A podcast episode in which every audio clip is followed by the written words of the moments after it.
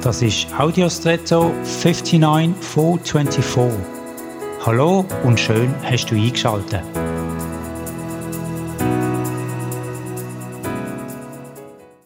Wir befinden uns in diesem Jahr in der Schweiz einem Wahljahr.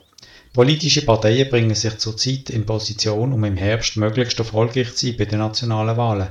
Meine grobe Einteilung lautet ungefähr so. Links steht für Gerechtigkeit, die Mitte für liberal, ganz rechts für Sicherheit und grün für Ökologie und Natur.